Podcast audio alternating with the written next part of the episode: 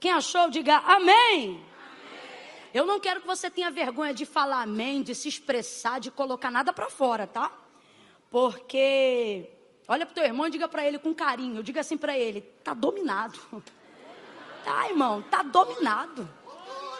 Hoje aqui é terra santa, é lugar de adoração, é casa de propósito. Aleluia.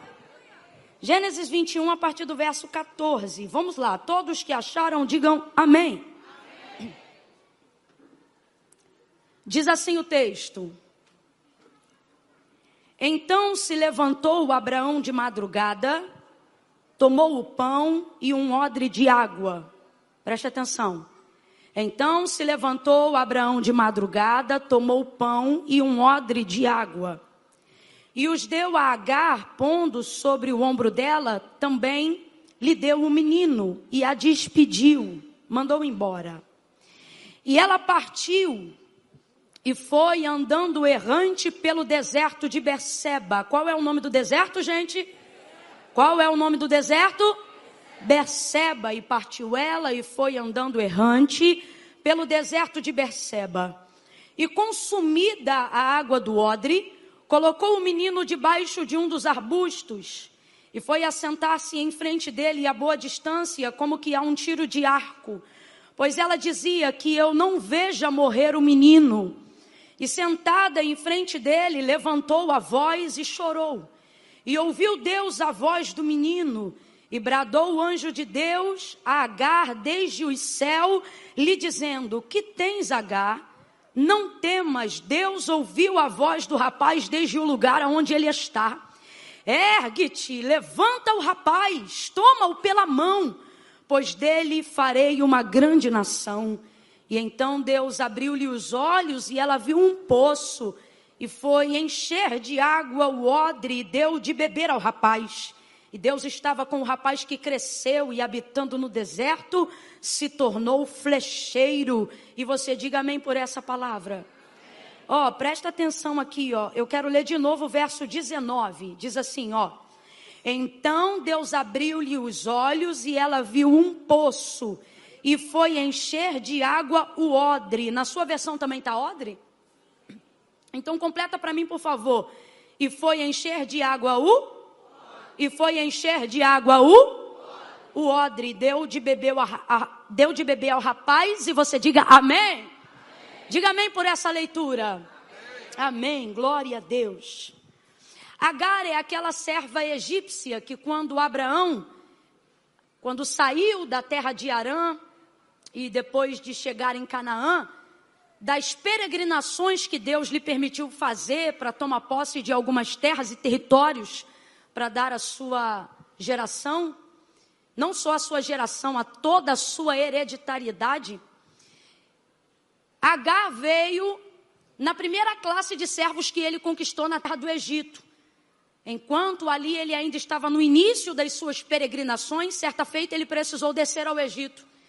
E nessa passagem pelo Egito, na sua subida e saída de lá, dentre muitos servos, porque aonde Abraão entrava, onde ele pisava, Deus lhe dava posses, né? Deus lhe acrescentava, ao ponto que o texto diz que Abraão enriqueceu tanto, prosperou tanto, que ele tinha servos nascidos de servos há mais de três gerações dentro da sua casa.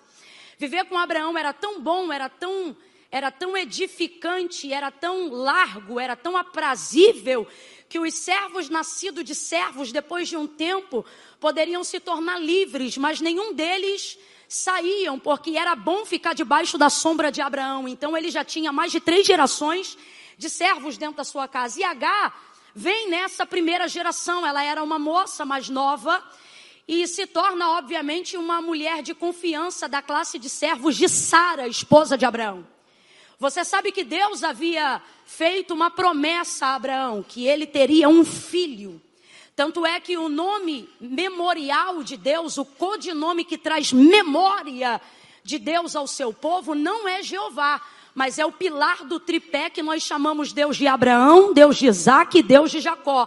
Em Êxodo capítulo 3, quando Deus chama Moisés para libertar o seu povo do Egito, da terra e da casa da servidão, Moisés pergunta para ele: quando eu chegar lá e perguntarem que Deus me enviou a eles, o que eu respondo? Ele não disse, diga que Yahvé te enviou. Não.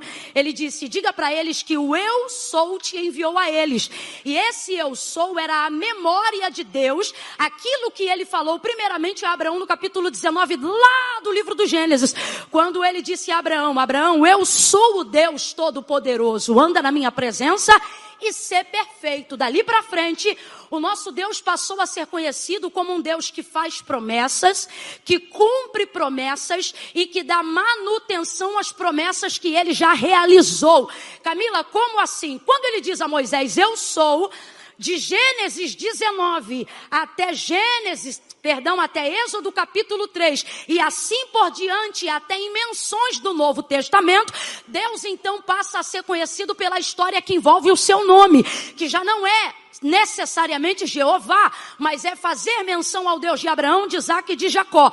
Quando você faz menção ao Deus de Abraão, de Isaac e de Jacó, você está contando a sua história. Por isso Deus ensina a Moisés um cântico no capítulo 32 do livro de Deuteronômio e diz para ele: Olha, ensina meu povo a adorar o meu nome, lembrando a eles que eu sou o Deus de Abraão, o Deus de Isaac e o Deus de Jacó, porque quando eles lembrarem o que eu fiz na história dos pais deles, eles saberão que eu sou o mesmo e não mudo. Eles sempre vão me identificar. Então, o que significa Deus de Abraão, Deus de Isaac Deus de Jacó? Preste atenção. Deus de Abraão, o Deus que faz promessas. Deus de Isaac. Quem é Isaac? Filho de Abraão. Então, Deus de Isaac é Deus que cumpre tudo o que promete. E quem é Jacó? Jacó é filho de Isaac. Então, por que Deus de Abraão, Deus de Isaac e Deus de Jacó? Deus de Abraão, Deus que faz promessas. Deus de Isaac, Deus que cumpre tudo o que promete. Deus de Jacó, Deus que não deixa depois que cumpre. Deus que continua dando manutenção. Aleluia! Aquilo que ele já realizou. Olha para o teu vizinho, prega para ele só um pouquinho e diga: Ele é o Deus que nunca deixa. É, é. Camila, eu não entendi, então vou falar bem rasgada a aplicação que é para todo mundo entender. Olha para cá. O que Deus está dizendo é: se fui eu que te dei uma casa, eu vou te dar condições de pintar a casa, reformar a casa, manter a casa, sustentar a casa. Se eu te dei uma casa com piscina, se foi eu que te dei, não vai ficar lodo, nem você vai ter casa, mas não vai ter dinheiro para ter o piscineiro. Não. Quando é Deus que dá a casa, se Ele deu piscina, Ele vai dar a casa, vai dar o piscineiro, vai dar o jardineiro. Ele vai trazer manutenção àquilo que Ele já deu. Quando é Deus que dá o carro, Deus manda gasolina, dinheiro para o seguro, IPVA ganhar. Ih, Camila, eu tenho um carro, mas ainda não estou com isso tudo, não. É porque seu trabalho conquistou. Ok, é uma forma. Mas quando é Deus que dá, Deus mantém. Deus segura, Deus sustenta, porque Ele é Deus de Abraão, de Isaac e de. Davi, por exemplo, fazia poucas menções nos salmos ao Deus de Abraão. Davi, por exemplo, faz poucas menções nos salmos ao Deus de Isaac. Porque ele sabe que ele é resultado daquilo que Deus já prometeu e daquilo que Deus já cumpriu. Todos nós estamos debaixo da bênção que Deus deu a Abraão. Ele não disse, Abraão, sua casa vai ser bendita. Não, ele disse, em ti serão benditas todas as famílias da terra. De lá para cá nós estamos vivendo de manutenção daquilo que Deus já realizou. E o restante daquilo que vivemos quando Ele nos promete pessoalmente, nós estamos vivendo também debaixo da sua fidelidade. De qual certeza de que ele já cumpriu? E qual é a sua certeza disso? De que quando ele fez a Abraão, de igual forma fez. Por que, que Abraão é considerado o pai da fé? Porque quando Deus fez promessas a Abraão, Deus não provou para Abraão que podia fazer o que dizia que estava indo fazer. Abraão simplesmente creu. Por isso ele é o pai da fé. Hoje, quando Deus diz que vai fazer, a gente sabe que ele vai em razão daquilo que ele já fez. Deus com a gente tem currículo. Deus com a gente tem crédito. E isso por causa da forma como ele agiu com Abraão. Mas lá no início da história dele com Abraão, Abraão ainda estava passando a conhecer Deus e Sara, a sua esposa também. Por isso, quando Deus chegou para ele e lhe deu a promessa dizendo: Abraão, você vai ser pai, eu vou te dar um filho e desse filho eu vou tornar uma grande nação. Assim como você não pode contar a multidão das estrelas que povoam o céu, assim como você não dá conta dos grãos de areia que povoam a terra, de igual forma eu vou multiplicar, eu vou tornar fecunda, frutífera, eu vou prosperar e vou abençoar a sua descendência. Tudo isso quando eu der a você o filho que de ti e de Sara há de nascer. Deus então entrega uma promessa. Só que Sara ainda não conhece esse Deus, ela está caminhando com ele de pouco. E o tempo vai passando e ela vai se comportar como a gente se comporta quando recebemos de Deus uma promessa, uma promessa direta. Como, Camila? A gente quando recebe de Deus uma promessa, acha que a gente tem que fazer alguma coisa para cumprir aquela promessa. Por dois motivos. Primeiro, porque a gente nunca se acha digno de receber uma promessa. Camila, como é que eu sei que a promessa que eu recebi é de Deus? Ela sempre é maior do que você.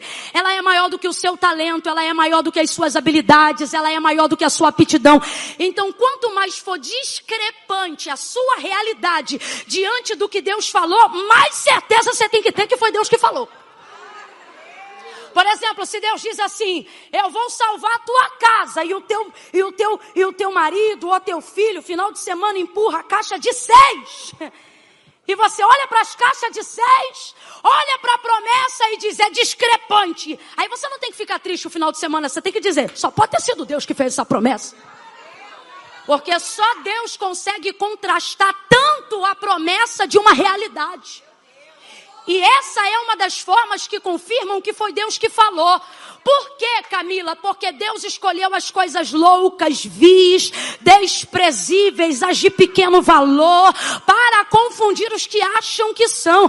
Você de vez em quando fica meio conflitado, porque você é um escolhido e tem de Deus uma promessa. Mas quando você olha para a tua realidade e vê que a tua vida não condiz com a grandeza daquilo que Deus falou que vai fazer, você fica meio conflitado. Você diz, meu Deus, como é que esse negócio aqui vai dar liga?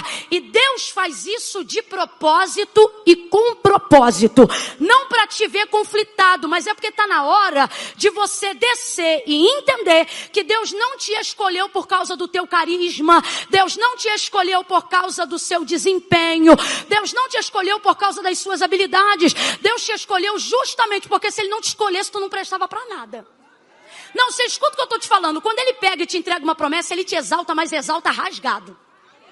Ele levanta teu nome, mas ele levanta de tal forma que até quem não gosta de você, quando te conhece, diz: Eu gostei dela. Quando chega a hora de Deus cumprir aquilo que ele te prometeu, até quem diz não para todo mundo diz sim para você. Quando chega a hora de Deus realizar, quando você está debaixo de uma palavra, Deus te faz achar graça, Deus te faz achar favor, Deus ele abre as portas. Agora preste atenção. Quando isso acontece, Deus te projeta, te prospera, te lança, afia tua espada, te joga para frente, devagarinho você começa a pensar que é alguma coisa. Porque afinal, de alguma coisa devia ter em você para corroborar com aquilo que Deus prometeu. O problema é que você vai ver que não tinha. Porque vai chegar uma hora que você vai querer romper um pouco mais e vai perceber que não consegue. Escuta isso. E é nessa hora que você fica meio conflitado. Porque quando você não tinha expectativa de nada, você chegou em um lugar. Aí quando você chega neste lugar, você começa a querer caminhar com as próprias pernas. Afinal, quando olha para trás, já tem uma história. Peraí, mas olha onde eu cheguei. Peraí, mas olha o que eu já conquistei. Peraí, mas olha onde eu, eu já vim. Afinal, Deus vai te dando um nível de projeção, de plataforma, de segurança, de estabilidade, de conexão, de acesso, igualzinho ele fez Abraão. E aí, nessa hora, sem perceber, em razão do currículo que Deus já está escrevendo na tua história, você se vê no meio de uma situação. Qual? Você já não é quem era quando saiu de onde saiu, mas também não está onde os outros estão e não conhecem a Deus. Camila, eu não entendi. Vai entender agora.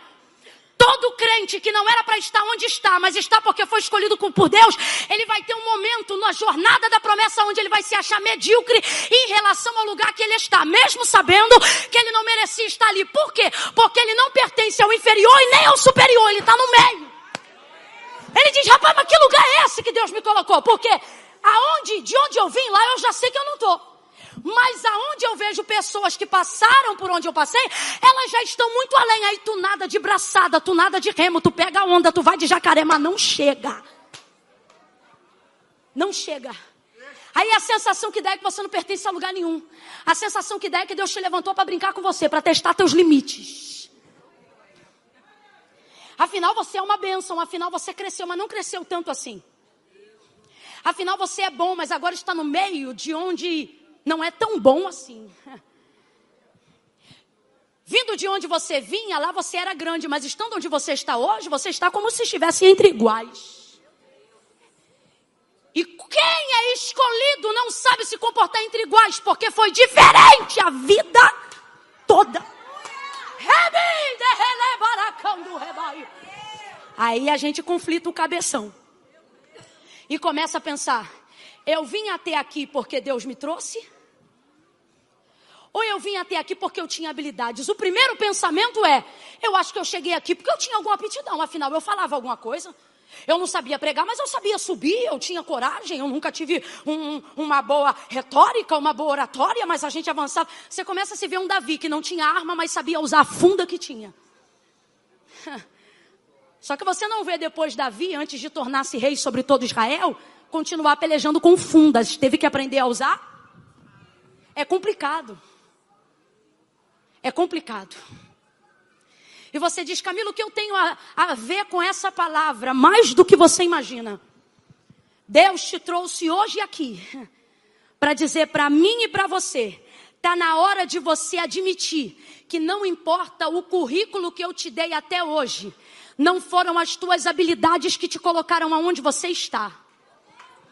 Camila, eu já sei disso, sabe disso, mas não anda praticando, porque já não orava como orava não busca como buscava, não prega como pregava, não canta como cantava. Só que o Deus que te viu no oculto, Ele está dizendo: aonde estavam as pessoas que não te conheciam quando eu já te via? Lembra que quem te levantou foi eu, que quem te deu o nome foi eu, que quem te colocou onde você está foi eu, que quem mudou a sua geografia foi eu, eu não sei porquê, mas Deus está falando com alguém hoje aqui além de mim, porque comigo é óbvio que Ele está falando.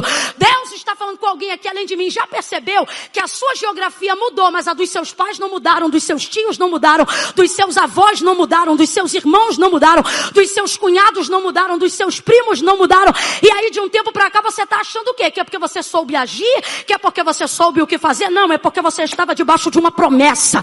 E eu sou Deus que cumpre promessa. Só que agora tu está conflitado, camarada. Porque chegou naquele ponto da vida aonde você não é tanto e nem tão pouco. Então tu te pergunta, eu sou o quê? A que grupo eu pertenço? E aí a tua vida começa a parecer vida de Globo Repórter. De onde vem? Para onde vai? O que comem? Como dormem? Deus que faz promessa é Deus que cumpre promessa. É Deus que mantém aquilo que ele cumpre.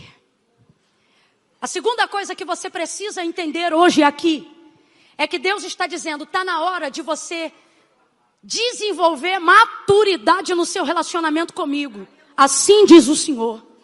Como assim? Você sempre se achou especial. Só que você não entende, você não é especial para mais, você é especial para menos. Sabe quando uma pessoa tem limites e algumas deficiências? Para a gente não falar categoricamente das deficiências numa linguagem coloquial, a gente diz: Fulano é especial. Deus está dizendo: é assim que você é especial. Você não é especial para mais. Eu não te usava e não te uso porque eu te achava especial no sentido de ser melhor de. Não, você é especial porque você era diferente de. Não era pelo que você tinha a mais, foi pelo que você tinha Só que você fez tanto mais que esqueceu que não está onde está por causa do que tem a mais, mas foi escolhido porque tinha a menos. Vou falar bem rasgado e você vai tomar um sustinho, mas fica ligado. Já parou para perceber que tem gente que não ama o Deus que você ama, não serve ao Deus que você serve, não é devoto como você é, fiel como você é, ofertante como você é, dizimista como você é, crente como você é, mas consegue fazer coisa que você não consegue fazer. Consegue entrar em lugares que você está tentando entrar há anos, consegue conquistar coisas que você só consegue depois de muito monte, muita campanha, muita vigília. Para o outro é uma cesárea, para você é um parto. Deus está dizendo: não é por causa do que eu vi em você demais, foi porque eu vi que você tinha de. Mas de tanto eu fazer, você está começando a achar que você tem alguma coisa demais. Só que eu não te chamei pelo que você tinha demais, você é especial, não para mais. Não dá glória mesmo, não, é sinal que você está entendendo.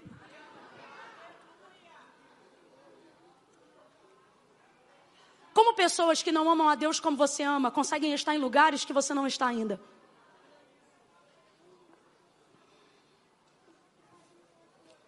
Está rolando um conflito. Meu sermão não era esse. Deus tomou minha boca aqui. Um conflito severo. Um conflito que está fazendo você pensar e repensar seu relacionamento com Deus. Um conflito que está fazendo você pensar se você chegou aonde você tem chegado por obra e graça do Espírito Santo ou porque você, sei lá, entrou no que algumas pessoas que não conhecem a gente acham que são lavagem cerebral. E agora, será que Deus vai dar conta de manter? Porque afinal, eu não estou dando conta. Camila, eu não estou dando conta de manter o lugar que Ele me colocou. E realmente você não vai dar. E isso só está te abalando porque agora você está achando que é você que mantém. Ei. Antes você não se preocupava em manter porque você nem tinha tanta projeção assim de onde você ia chegar. Então você sabia que quem dava era Deus, quem sustentava era Deus. Camila, eu ainda sei, ainda sabe, mas não consegue colocar isso no dia a dia. E não é o tanto que você sabe que faz diferença na sua vida, é o tanto que você consegue praticar. E Deus está dizendo: você sempre foi ciente, mas de um tempo para cá já não tem sido praticante desta verdade. É por isso que você está sequelado, é por isso que você está sequelada, é por isso que você já não ora sempre, é por isso que você não consegue mais meditar na palavra, porque você conhece o Deus que promete, sabe que ele cumpre, mas não está se relacionando com o Deus de Jacó, o que mantém. Davi fala pouco do Deus de Abraão, pouco citando o Deus de Isaac. Ele fala, mas não tanto quanto fala quando fala do Deus de Jacó. O Deus que mantém. Camila, o que isso tem a ver com o capítulo 21? Você vai entender agora. Sara está andando pela casa no dia de uma grande festa. É banquete do desmamamento de Isaac. 25 anos depois, Deus cumpriu a promessa que havia feito a Abraão.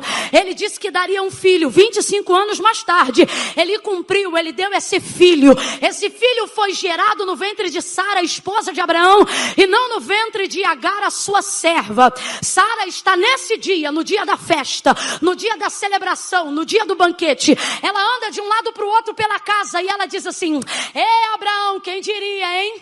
Quem diria que Sara, tua mulher, te daria um filho na velhice? É Abraão, quem diria, hein? Quem diria que Sara amamentaria este filho?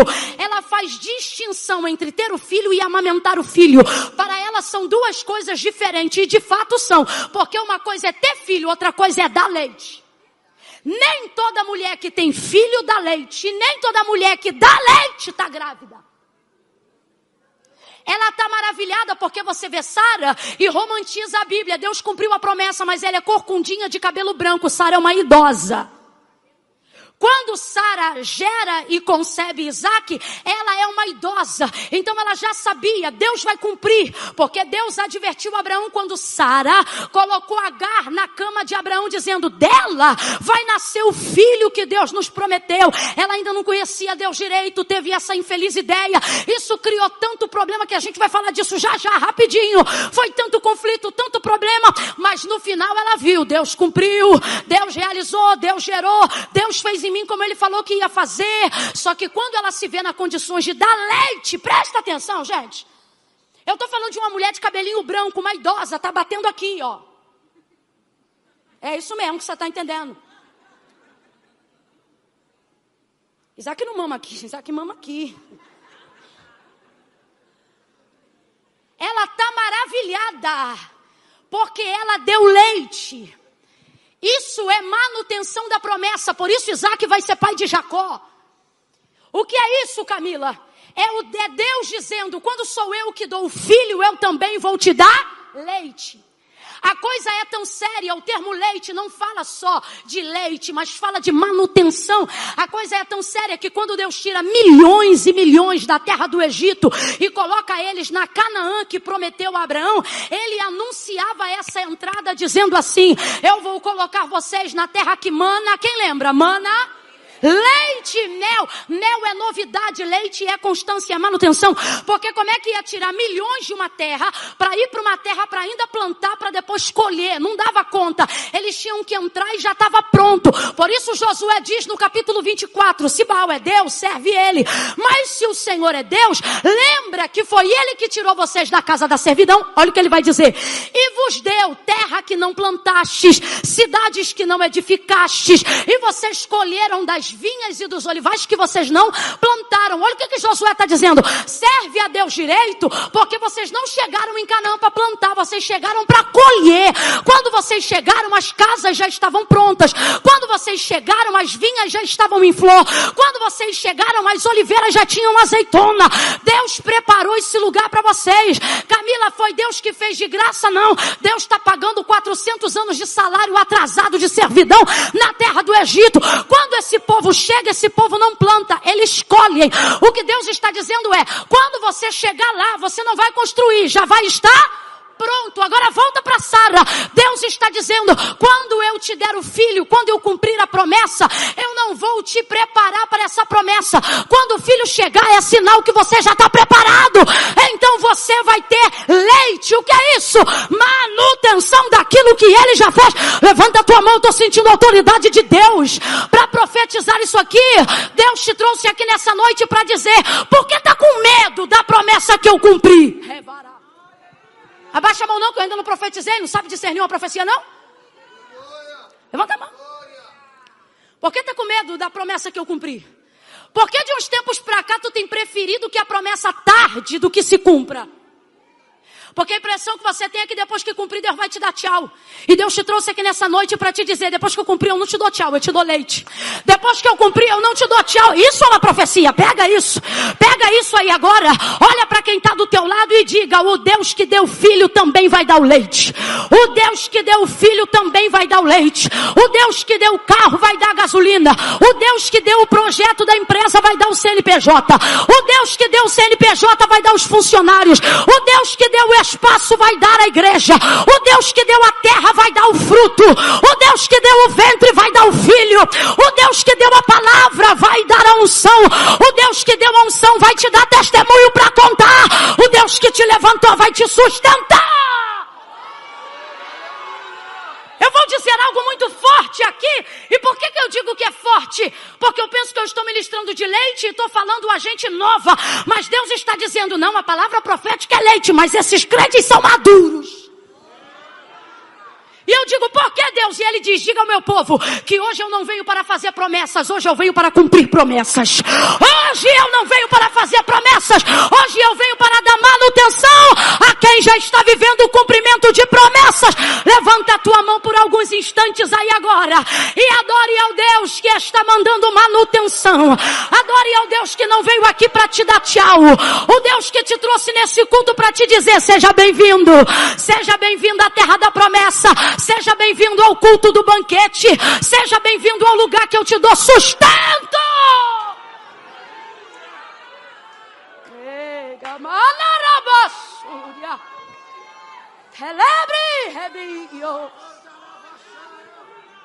Agora preste atenção que isso é muito sério. Você não pode deixar a alegria de um futuro. Eu disse a alegria de um. Vem, vem, vem com vontade. A alegria de um ser rasurada por causa de algo que você cometeu no. Deus está dizendo hoje no presente: resolva as tuas pendências antes do futuro chegar. Que pendências? Capítulo 16 tem uma pendência. Qual? Ela não entendia que quando Deus faz uma promessa para a gente, não é a gente que cumpre, quem cumpre é Deus. Se eu chegar para você hoje aqui assinar um cheque de mil reais, eu estou te fazendo uma promessa de quitação, de pagamento, seja o que for, no dia de apresentar o cheque, o dinheiro tem que estar lá, sim ou não? Sim ou não? Tem que ter crédito. Eu tenho que cumprir. O cheque está contigo, mas quem assinou fui eu. Então quem tem que cumprir o que prometeu? Você que recebeu ou eu que prometi? Eu que prometi. Quem está entendendo, diga amém. Deus está dizendo, por que, que você se aflige? Eu sei das minhas responsabilidades. Eu sei quanto eu assinei, eu sei aonde eu assinei. Deus está dizendo assim: olha, eu sei o que eu prometi cumprir, sei o que eu prometi ainda não cumpri. Eu sei qual é o valor do saldo, sei quem vai. Por que, por que você vai embora? Depois volta. Deus está dizendo, eu sei. Eita. É assim que Deus faz, tira Moisés, bota Josué.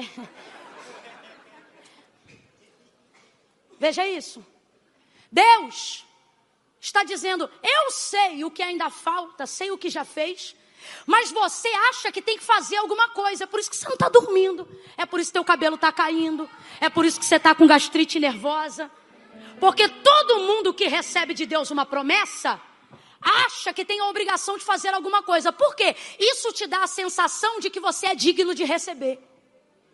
Só que não importa o que, o que você faça, você nunca será digno de estar no lugar que Deus colocou para você. Por quê? Isso é graça é para que ao chegar lá você diga: foi Deus, a glória de Deus, a honra de Deus.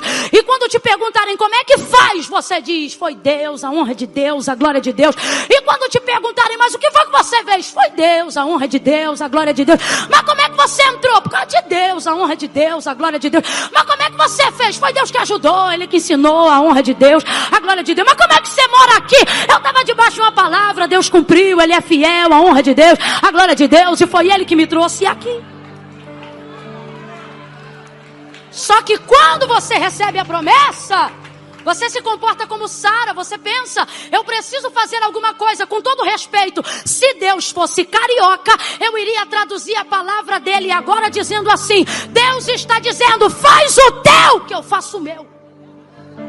E qual é o seu? Ele diz: o seu é se colocar na posição de quem está pronto para receber. E o meu, o meu é te colocar na condição de quem pode dar. Ele está dizendo: eu dou e você recebe. Você recebe e eu dou. Eu dou e. Camila, mas é isso? É isso. E é tão simples que a gente cria problema. Por quê? Porque a cultura do brasileiro não é essa. A cultura de qualquer país que passou por dificuldade financeira, que foi escravista ou escravocrata como nosso, não é de graça, não é de favor. A nossa cultura incutiu na nossa mentalidade isso aqui, ó. A gente era criança e já ouvia papai e mamãe dizer em casa, na casa do bom homem, quem não trabalha não come. Aí a gente é introduzido na cultura do reino. Aí no reino ele diz: aqui papai trabalha e os filhos comem. Aqui papai peleja e os filhos descansam. Aqui o papai fica acordado para os filhos dormirem. Aqui papai não tosqueneja. Aí a gente é introduzido numa cultura aonde alguém diz: vira plantão, vira plantão para comprar casa, vira plantão, faz faxina para poder comprar terreno na casa de praia. Aí você é introduzido numa cultura de reino, de oferta, de principado, de excelência. Deus vai abrindo portas, vai fazendo conexões e você não fica confortável com a bênção. Você pensa: eu tenho que trabalhar, eu tenho que justificar. E Deus está dizendo: você não está vendo que o lugar que te colocou aí não foi teu trabalho, foi a minha promessa. Olha isso no livro do Gênesis. Deus vai criar todas as coisas. E no sétimo dia o texto diz que ele vai descansar. Abre a boca e responde. No último dia ele vai que é o sétimo. O texto diz que Deus fez sol e descansou, fez lua e descansou, fez estrelas e descansou, oceanos, mares, firmamento e descansou. Mas depois que ele cria o homem, aí ele vai falar na boca do profeta Isaías. Ele vai dizer, porque desde a antiguidade. Por que, que ele não diz desde sempre se ele é eterno?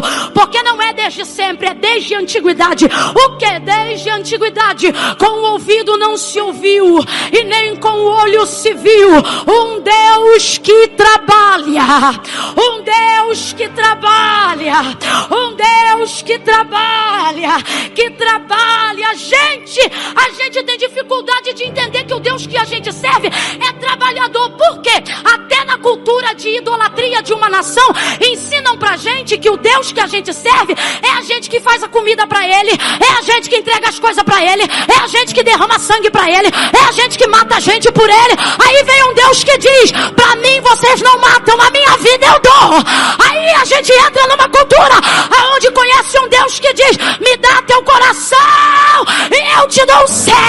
Aí a gente entra numa cultura aonde ele chega e diz: eu vou pro meu pai, disse Jesus. Fazer o que lá? Ele diz: trabalhar.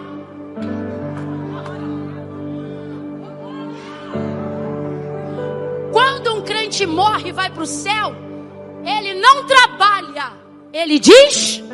Depois que Cristo entra no Calvário, morre ao terceiro dia, ressuscita. Depois de 40 dias, meu amigo Esmaí, ele chega para os discípulos e diz: Vou para o meu pai. Que mora onde? Que mora onde? Vai fazer o que lá? Ele diz: Eu tenho que ir, sabe por quê? Meu pai trabalha.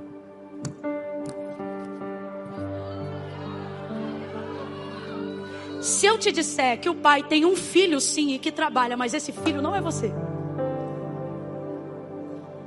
Eu tenho um pai, e ele diz: Eu vou para lá porque meu pai trabalha. Olha que bacana. Olha, olha, veja como tem de fato um expediente, porque ele diz assim: Ó, meu pai trabalha até agora. Como quem diz: O trabalho do meu pai não acabou. Aí ele dizia: Eu vou para lá ajudá-lo, porque eu também trabalho.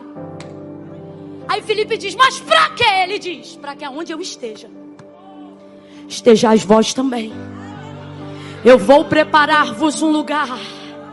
Já está quase pronto. Na casa de meu pai tem muitas moradas.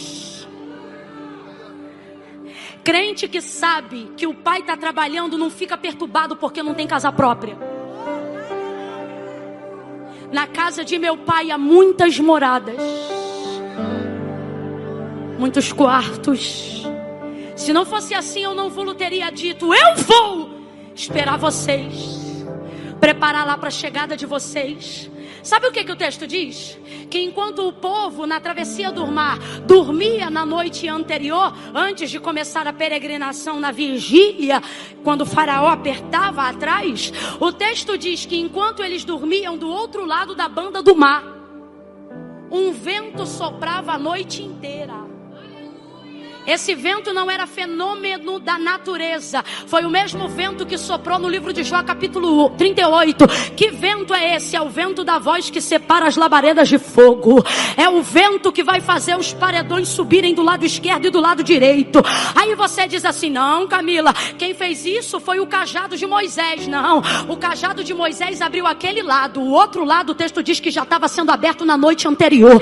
Camila, o que, que você está dizendo? Você acha que trabalha muito? Deus Deus diz: não, você só está fazendo a sua parte, mas nunca esqueça, você não está fazendo sozinho. E Deus está dizendo: deixa o pesado comigo. Por quê? Porque João viu, Ezequiel viu, Daniel viu, todos eles viram. Viram o quê? Viram que seus olhos são como chama de fogo.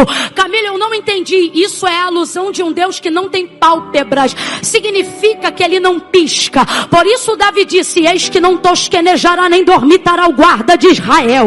O Senhor é quem te guarda olha, não dormitará, não cochilará, não descansará, não piscará. O guarda de Israel. Você já percebeu que quando você dorme não dá para orar? Quando você dorme, você está vulnerável. É por isso que batalha espiritual se dá em madrugada, se dá em sono, se trava na atmosfera da sonolência. Por quê? Tu é vulnerável. Mas por que que Davi disse: Em paz me deitarei e dormirei? Porque só tu me fazes repousar em segurança. Olha, está dizendo: Eu guarda que não dorme. Eu não sei porquê, mas Deus está dizendo a alguém aqui de novo: Hoje você vai dormir o melhor sono da tua vida.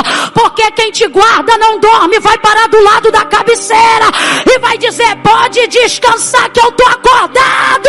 Pode descansar que eu não durmo. Eis que não tosquenejará nem dormitará o guarda de Israel. O Senhor é quem te guarda. O sol não te molestará de dia, nem a lua de noite. O Senhor guardará a tua entrada, Ele guardará a tua saída, desde agora e para sempre. Quando Moisés fere as águas do lado de cá com o cajado, do outro um vento já soprava, abrindo a outra parte. Deus está dizendo para alguém hoje aqui: Você vai fazer algo, mas eu vou fazer a maior parte. Está na hora de você entender que seu trabalho é andar e o meu é abrir o caminho. Está na hora de você entender que quando eu te chamei não foi para fazer a minha parte, foi para fazer a sua. Ele está dizendo: Eu não te chamei para iluminar, eu só te chamei para caminhar. Ele diz: Pode andar, pode olhar, a coluna vai estar acesa, a nuvem de glória vai estar ao redor. Oh, não é você que abre mar, sou eu que abro mar, mas quando eu abrir, pode caminhar. Ouça isso. Deus vem e traz tudo isso. Cobre a casa de Abraão em dia de alegria. Sara desfruta de um banquete mas a alegria dela fica vulnerável. Segura só um pouquinho. A alegria dela fica vulnerável. Por que fica vulnerável? Porque ela deixou uma pendência no passado. Colocou H na cama de seu marido, achando que dele nasceria o filho da promessa. Hoje ela está feliz porque Deus cumpriu uma promessa na vida dela. Na vida dela. Só que a alegria da expectativa de um futuro incrível. Gente, Deus está falando fortemente aqui sobre o seu futuro. Porque Deus te trouxe hoje aqui e Ele sabe que o seu desespero não é o presente, é o futuro. De um tempo para um tempo cá você está pensando em coisa que nunca pensava. Como que? Está se sentindo velho. É gente de 18 anos dizendo: Eita, até quando que eu vou ter lenha para queimar, meu Deus? Preocupado.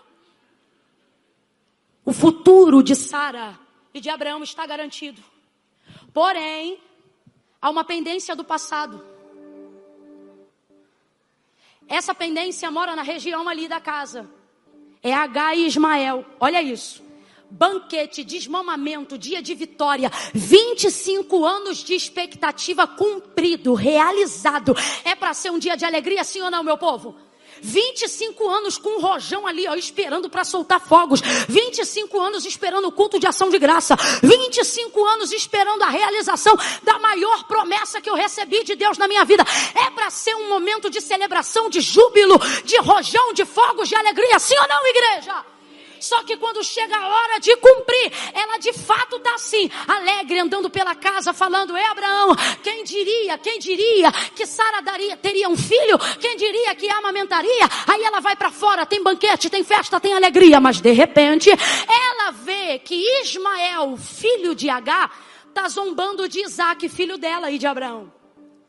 Eles são irmãos, amém? Quem aqui já brigou com seu irmão? Diga eu aqui. Óbvio, quem não brigou tem um problema. Porque o normal é ter, nem que seja um arranhãozinho. Nem que tenha sido uma vez na vida. O que Ismael está fazendo com Isaac pode não ser bonito, mas é coisa normal e natural da vida. Só que Sara vai fazer um barraco gospel na hora. Ela sai daquele ambiente por causa do que viu e diz assim: Deita fora esta escrava, Abraão, porque o filho desta escrava não vai herdar com meu filho Isaac. Manda ela embora, ela e o filho dela. A alegria dela cessou na hora. E ela culpa H pela sua alegria ter cessado. Mas o problema ali não é a briga de Ismael com Isaac, o problema ali também não é H. O problema é que ela abriu porta para um erro que não soube consertar nem depois de 10 e 15 anos. E agora ela precisa esperar o copo que já estava cheio até aqui transbordar para usar um motivo que não é um motivo para tocar a mulher para fora de casa. O problema aqui não é Ismael e Isaac. O problema aqui é mais de 10 anos tolerando quem eu não gosto, tendo que estabelecer parte de ofertas e de comidas para quem não foi a escolhida de Deus. Só que Deus é justo. No capítulo 16, Deus aparece para H e ela que é egípcia quando foge de Sara a primeira vez, vê um anjo e ela diz: "Eu roi, eu vi o Deus que me vê". Tsidekenu, se você desmembrar a etimologia da palavra, não vai significar o Senhor é justiça, vai significar o Senhor é o Deus das balanças fiéis. O que que isso significa? Deus de equidade. O que, que, é Deus de equidade? Vou te falar agora. Sabe por que, que a nossa justiça é como trapo de imundície? Porque na nossa justiça alguém tem que sofrer para alguém ficar feliz. Na nossa justiça alguém tem que ir preso para o outro sentir que justiça foi feita. Na nossa justiça alguém tem que perder para ganhar. Na justiça de Deus o prato é equilibrado. Você não entendeu? Não, mas vai entender. Por exemplo, você só olha para um lado, o seu. Deus olha para os dois quando vê uma situação. Às vezes você dobra o joelho e diz assim: Deus, faz justiça porque eu sou tua serva. Aí Deus diz: É porque tu é minha serva que eu vou agir com misericórdia. Porque se eu fosse agir com justiça, eu começava arrebentando a tua casa. Porque você não é tão santo quanto pensa. Não é tão top quanto pensa. Você só tem uma ótica de onde você está olhando. Só que Deus não vê do seu lado, Deus vê de cima, Ele vê os dois e Ele equilibra os pratos. Por isso o costume de Deus é misericórdia e não juízo. Costume. O costume. Por exemplo, o que nós chamamos de justiça, Deus chama de vingança. Quando Deus retribui a paga de alguém sem compensar os pratos, Ele não chama de justiça, Ele diz que fez vingança. Você olha para H e diz, sem vergonha, não. Capítulo 16, Sara disse: Deita com a minha serva. Você acha que H queria deitar com um homem mais de 20 anos mais velho do que ela?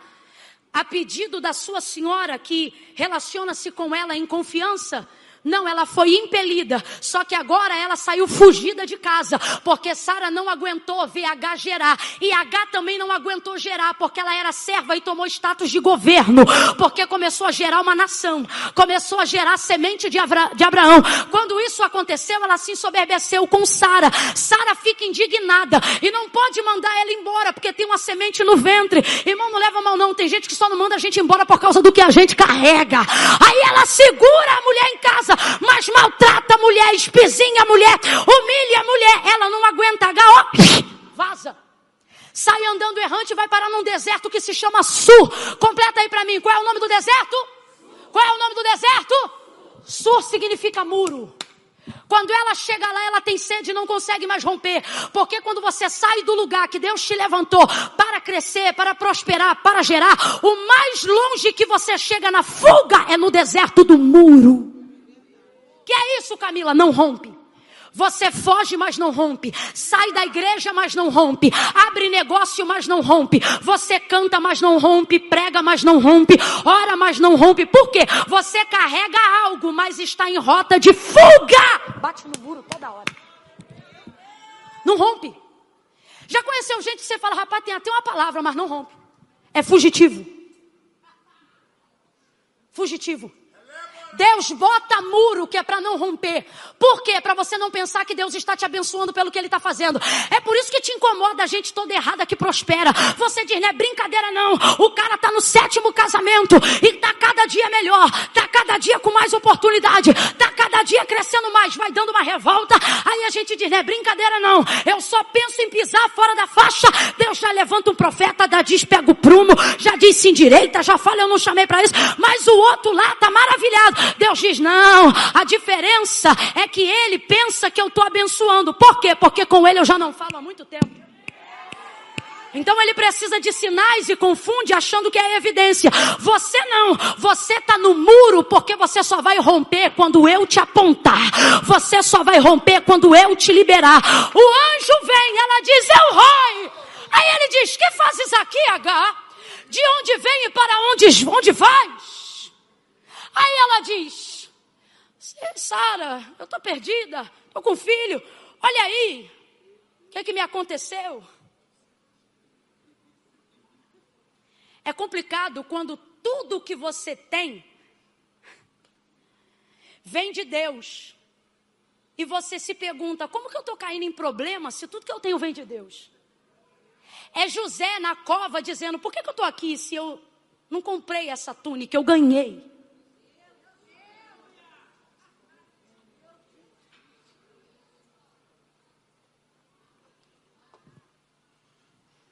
Você não acha que é muita perseguição para pouca coisa, não? Você não acha que é muita batalha para pouca barriga, não?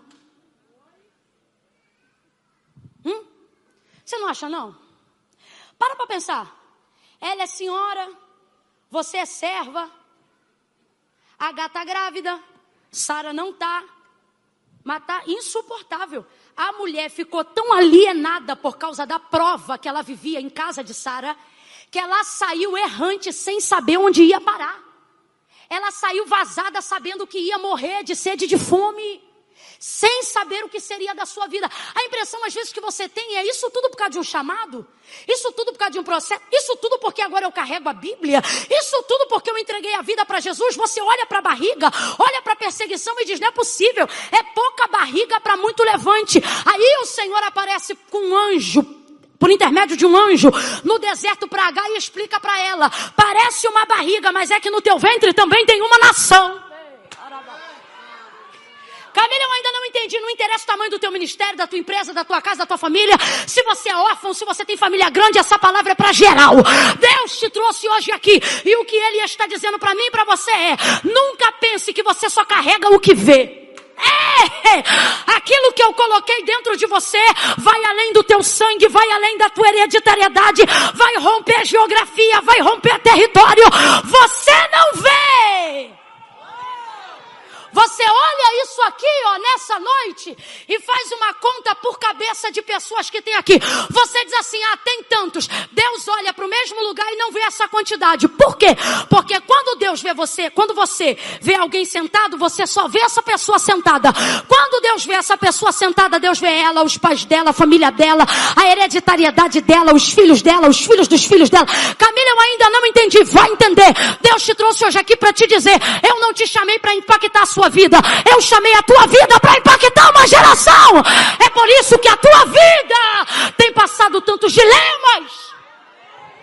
Deus te deu um ministério e você pensa que carrega um ministério. Deus te deu uma empresa e você pensa que isso é só um CNPJ. E Deus te trouxe hoje aqui para te dizer: você olha para a barriga e diz, é pouca barriga para muita perseguição. Deus está dizendo: se você entendesse o que eu te dei, você ia ver que é pouca, que é, que é Deus guardando muito para o tamanho do que você carrega.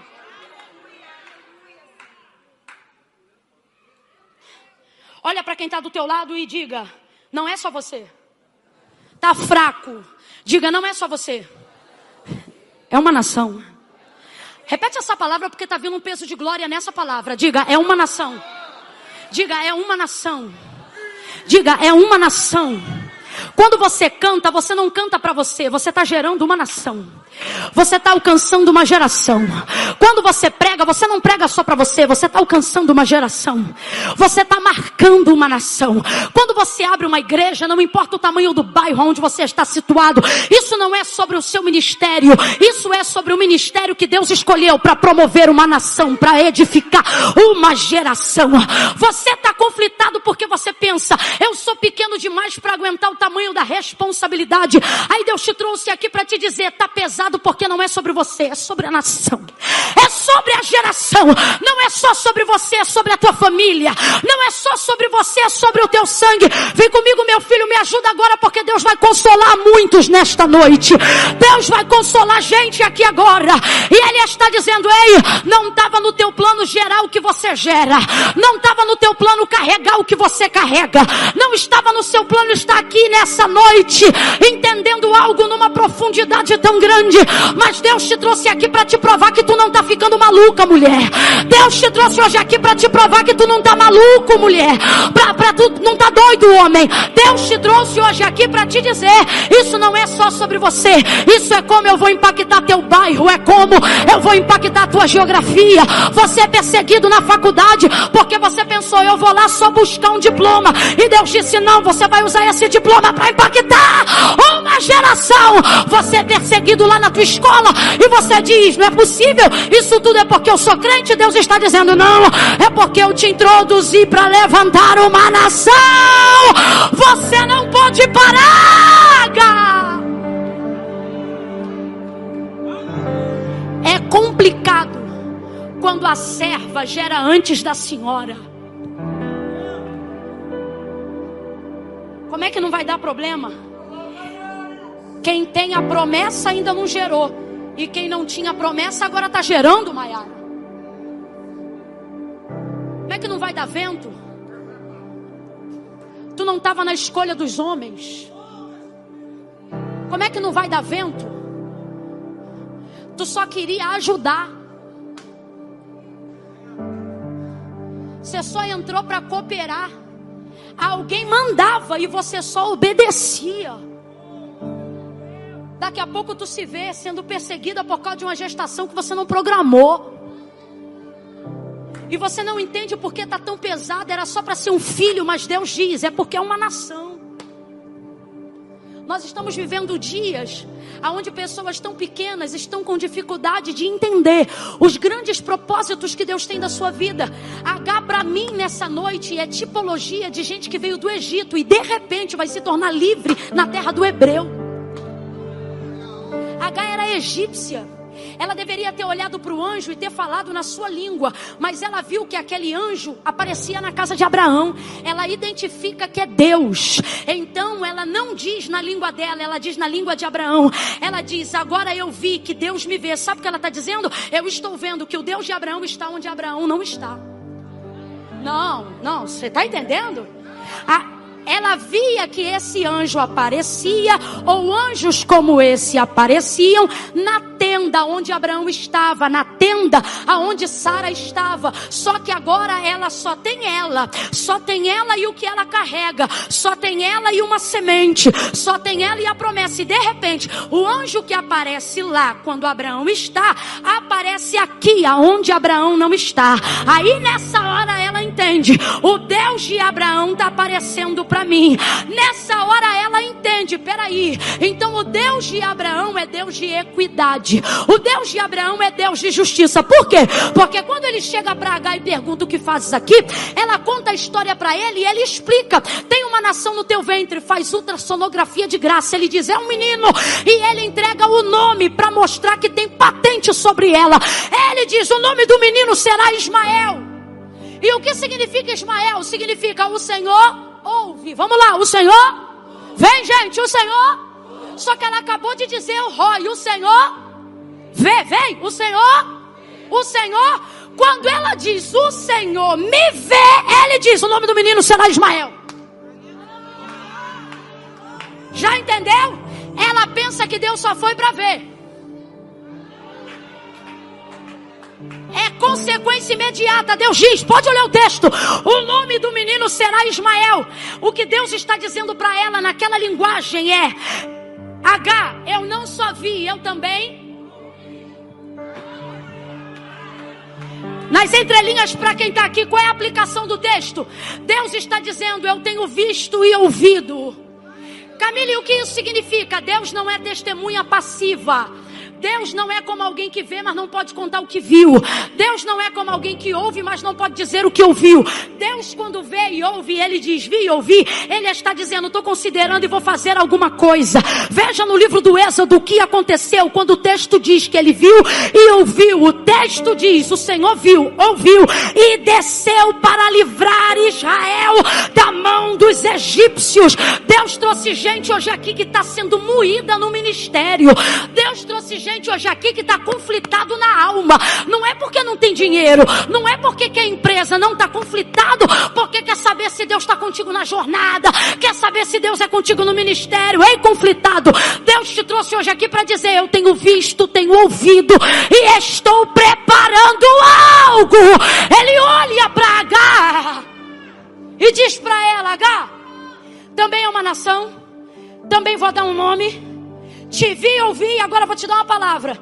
Qual é a palavra? Depois que ela já tinha a palavra de que era uma nação, como é que cumpre? Ele dá a direção e diz para ela: volta. A parte mais difícil é essa. Volta pelo caminho que vieste. Quando você foge, Deus não dá atalho, Deus manda fazer o retorno. Hoje Deus trouxe gente aqui e está dizendo: tu tens uma palavra, tu estás debaixo de uma promessa, mas sabe por que, que não cumpre? Porque tu prefere comer orgulho no deserto do muro. Para lá eu não volto.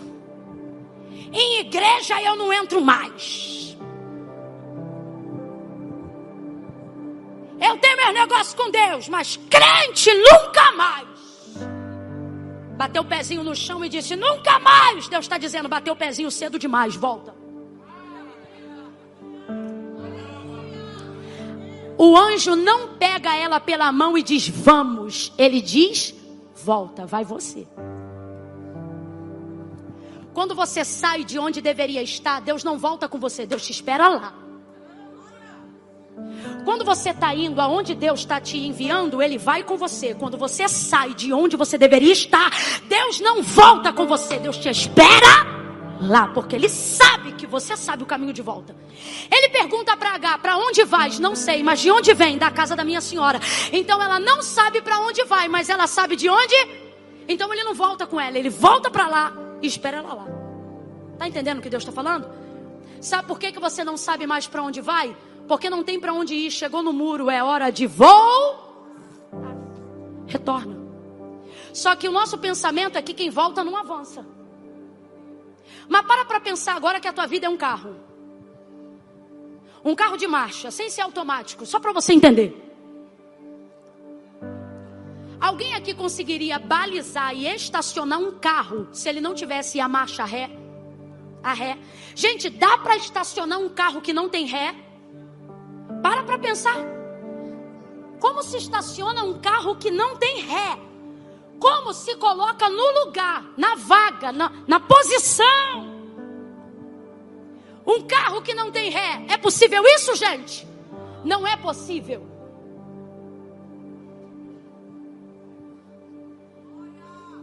Deus está dizendo: quando eu te der uma direção, não importa se ela é para frente ou se ela é para o que importa é que você está debaixo de uma direção. Quando Deus te der uma direção, irmão, ainda que ela seja de ré, ainda assim você entra no lugar. Você se encaixa. Você para onde Deus quer que você esteja. Você quer ver um outro equívoco? Achar que que tem que só andar rápido para poder chegar logo. A marcha de força de um carro também é a primeira. Você consegue subir um morro de quarta? Geração do automático não sabe responder. Você consegue subir um morro de terceira? Íngreme de terceira? Para subir tem que ser de quê? Primeira, primeira é a marcha de força do carro. Não é sobre chegar rápido. É sobre chegar estável. Tem gente que anda rápido e só anda reto. Tem gente que anda devagar e já está lá em cima. Vai entendendo isso aí. Papai tinha um Fusca, já dorme no Senhor. Certa feita pegamos um morro que não era só inclinado, parecia que era verticalizado. Papai botava na primeira e não subia. Primeiro e não subia. E Fusca tem força, irmão, é carro de guerra. Quando eu via que não subia, pai, tem que mudar o caminho, o carro não sobe. E ele diz: não dá, o lugar que a gente vai é lá no morro. Morávamos em frente ao complexo do Alemão, Olaria, na rua Paranhos. Papai, então, que era mecânico, vira o carro, engata a. Porque a marcha de maior força do carro não é a primeira. A marcha de maior força no carro é a Papai começa a subir o Fusca de ré. Eu boto os dois pés na frente do, do, do, painel do carro e a mão, porque eu nunca vi um carro tão vertical. Naquele dia eu ainda não era crente, mas eu estava entendendo que eu estava andando de ré, mas estava subindo. Estava andando de ré, mas estava avançando. Estava andando de ré, mas estava crescendo. Camila, você está dizendo que Deus me chamou para andar para trás? Não. Só que Deus está dizendo que a o que você considera menos honroso é a área que está a sua maior força. Camila, eu não entendi. Quando você pede perdão sem ter feito nada, você avança, parecendo que está andando para trás. Quando você reconhece que de frente não vai dar e faz o retorno, Deus faz você chegar mais rápido no lugar que Ele tem para você. Prega para alguém aí agora e diga: engata ré que dá certo. Engata ré que dá certo. Saiu do caminho, volta. Oh, meu Deus do céu! Vai ficar fazendo o que aí no deserto do muro H?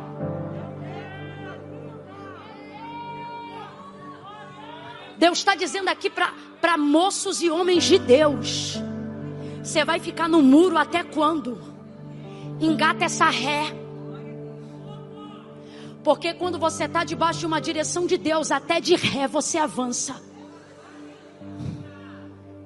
Uma direção. H volta porque está debaixo de uma palavra. E Sara recebe ela de volta. Por quê? Não gosta de quem ela é, mas tem que respeitar o que ela carrega. Não gosta de quem ela é, mas tem que respeitar o que ela. Vem de novo. Não gosta de quem ela é, mas tem que respeitar o que ela.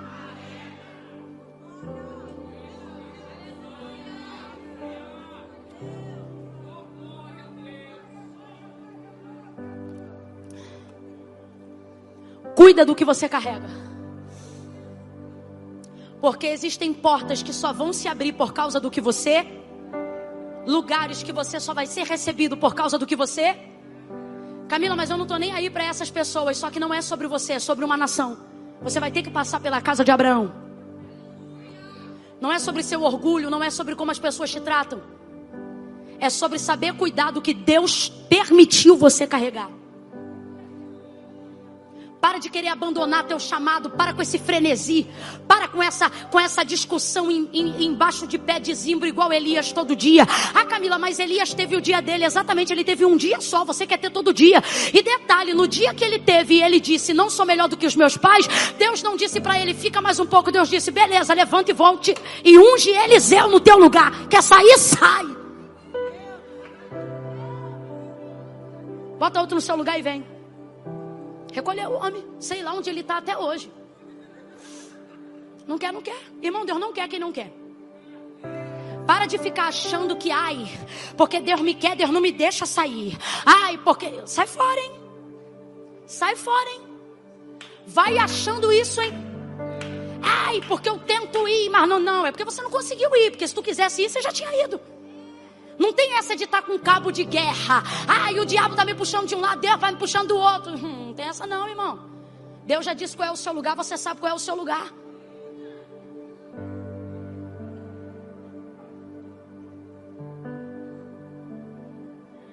Cuida do que você carrega.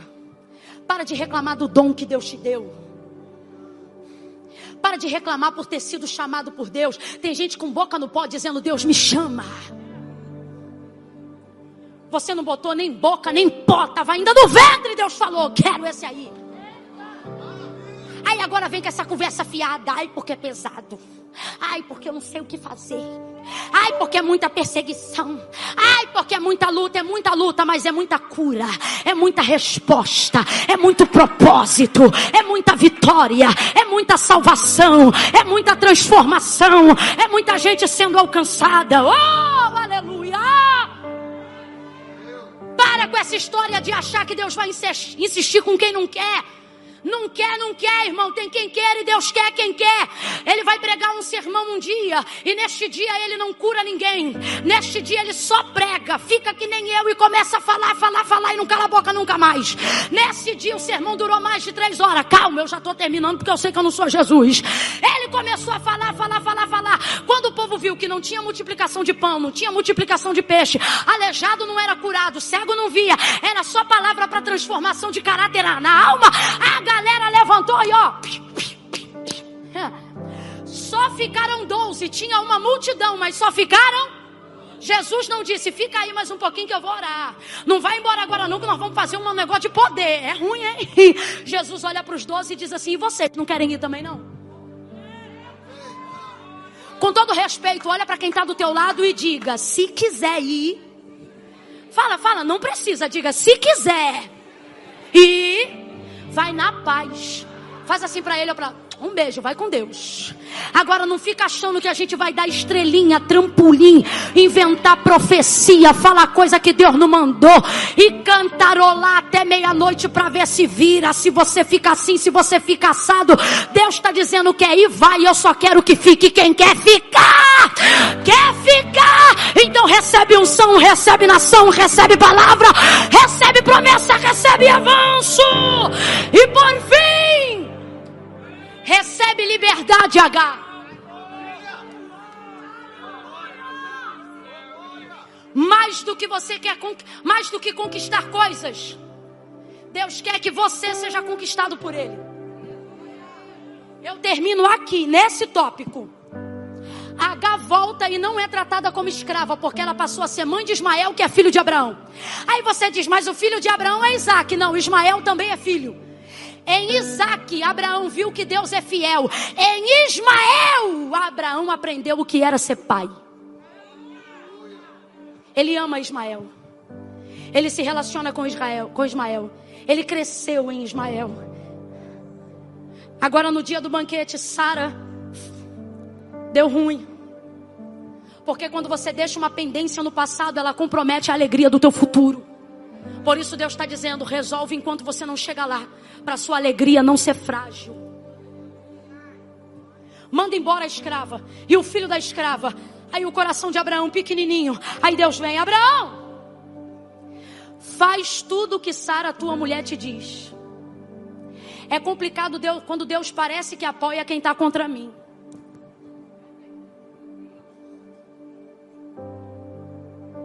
Se você tivesse ouvido a conversa que Deus teve com Abraão sobre H, você pensaria: Deus está apoiando Sara. Deus trouxe você hoje aqui.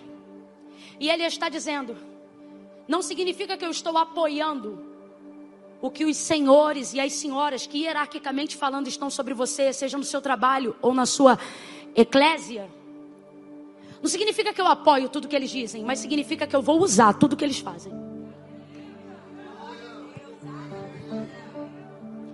E às vezes confunde a sua mente. Só que Deus está dizendo: quando eu uso o que eles fizeram, não significa que eu apoio. Só significa que eu não vou perder viagem. Deus chega para Abraão e diz assim: Abraão, faz tudo o que Sara, tua mulher, te diz, porque em Isaac eu chamei tua descendência, mas em Ismael eu também vou fazer nascer uma nação. Aí Deus diz assim: eu vou cuidar desta serva e do filho desta serva. Vamos lá, para a gente terminar junto. Deus diz: Eu vou cuidar desta e do filho desta serva. Mas quando Sara manda H embora, pede Abraão para mandar, ela diz: Deita fora esta escrava. Quem lembra? Deita fora esta. No hebraico tá escrava, não tá serva. Na João Ferreira corrigida, versão não atualizada, vai estar tá serva. Mas no hebraico, Sara não disse serva, Sara disse escrava. E tem diferença ou não tem? Servo fala de ofício, escravidão fala de subserviência. Quando ela coloca H na cama de Abraão, lá atrás, no capítulo 16, ela não diz deita com a minha escrava. Ela diz deita com a minha mas agora que ela já gerou e não quer mais H em casa, ela diz: manda embora a e o filho da. Ela chama H de escrava quantas vezes, gente? Quantas vezes? Aí Deus vem e diz: Abraão, acerca desta e do filho desta não importa quantas vezes Sara chame H de escrava, Deus justifica e diz: serva, serva. Camila, eu ainda não entendi, vai entender agora. E se você não gravou nada do que eu falei nessa uma hora e 38 minutos, grava o que eu estou dizendo agora. Deus te trouxe aqui para te dizer: ei, as pessoas não deixam de ser para mim o que elas são, só porque deixaram de ser para você quem você queria que elas fossem. As Alguém está aqui, está dizendo, Camila, eu estou debaixo de maldição. Camila, alguém disse que eu não vou prosperar. Camila, alguém disse que eu vou ficar arrebentada. E Deus está dizendo, não, não é porque você deixou de ser para Ele que deixou de ser para mim. Não é porque você não serve mais a alguém que não serve mais para mim.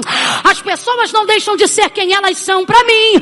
Só porque deixaram de ser quem você queria que elas fossem, Sara. Abraão, manda a serva embora.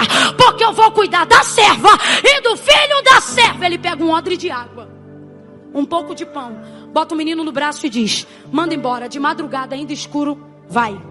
Quando está indo embora, rapaz, ele podia ter mandado um carro, uma carruagem, uma carroça, um servo, um segurança, mas ele não manda nada, é pão, água e o menino, vai. Pão, água e o menino, vai. Pão, água e vai. Só que agora ela não está fugida, agora ela foi despedida. Quando você foge, Deus manda voltar. Mas quando te despede, você sacode a poeira. Aí você pensa: Deus deu a H, cidade no deserto, filho flecheiro. Isso tudo é maravilhoso. Ela chega num deserto e esse não se chama Sur. Porque quando você é despedido, ou seja, quando você sai na hora certa, Deus não bota muro, Deus abre fonte. Percebe é terra de fonte, lugar de reserva. Ela sai com um odre. Completa aí, por favor. Ela sai com um? Ela sai com um? Só que a água do odre vai acabar. Quando a água do odre acaba, ela pensa: vou morrer. Pega o menino, coloca debaixo de um arbusto e fica distante dele cerca de um tiro de arco. Que eu não vejo o menino chorar. E pensa: vou morrer. Só que o lugar que ela jura que vai morrer é lugar onde tudo vai começar. Todas as vezes que tu sente que está à véspera da morte é porque você vai inaugurar o primeiro dia do teu recomeço. Eu vou falar de novo. Todas as vezes que no teu ministério, na tua vida pessoal, no teu casamento, na tua vida empresarial, você que é pastor de igreja, você que é líder de departamento, você que é empre... todas as vezes que você sentir que está às vésperas de uma morte, não é morte, é Deus dizendo: "Eu vou inaugurar um novo ciclo a partir de agora". Oh, meu Deus, ela pensa eu vou morrer. Aí o anjo aparece para ela e diz: Por que choras? Ora, a água do odre acabou. Só que diante dela tem uma fonte. Só que o texto diz que nos seus olhos tem escama. Ela não consegue ver. Sabe o que é isso? Está andando muito tempo no deserto. Tem fonte, tem odre. Tem odre, tem fonte. Só que o texto diz que ela só chora. Vem comigo, ela só. Aí o anjo diz: Por que choras, H? Ora, que eu vou morrer. Ele diz: Não entendo porque você chora. Porque chora significa isso. Não entendo porque você está chorando. Parece até brincadeira. Tá de brincadeira, anjo? Não, é porque eu não consigo entender como é que chora se tem odre e se tem? Se tem fonte e se tem? Só que ela não vê a fonte. Ela está chorando pelo que ela tem, mas não sabe. Você já tem o que precisa, você só não. Mas tá aí. Deus te trouxe aqui nessa noite para dizer: tá aí, tá aqui. Você veio com odre, aqui tem a fonte. Deus vai abrir teu olho, vai ampliar a tua visão. Se você tem odre, mas não tem fonte, chora.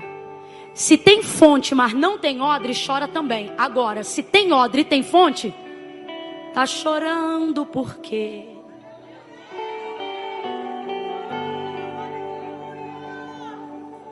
Se você tem um Deus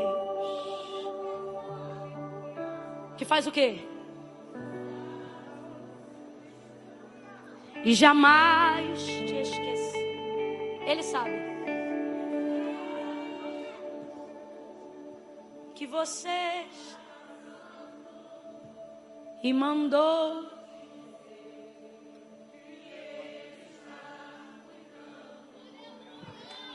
Tá chorando porque se você tem um Deus que cuidar, ele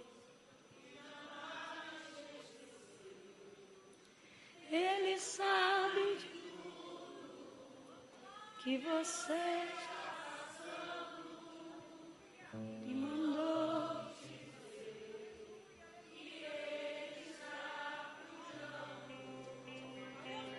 Não abandone o teu odre. Tem uma fonte, você só não está vendo. Ele diz: H, levanta. Quando ele levanta, dos seus olhos caem como se fossem escamas. E ela vê que está diante de uma fonte. Você está chorando pelo que perdeu, porque a, água, a, ausência da água no odre fala da casa de Abraão. Só que você só está chorando pelo que ficou lá atrás, porque não está vendo o que está na frente. Fica de pé. Que...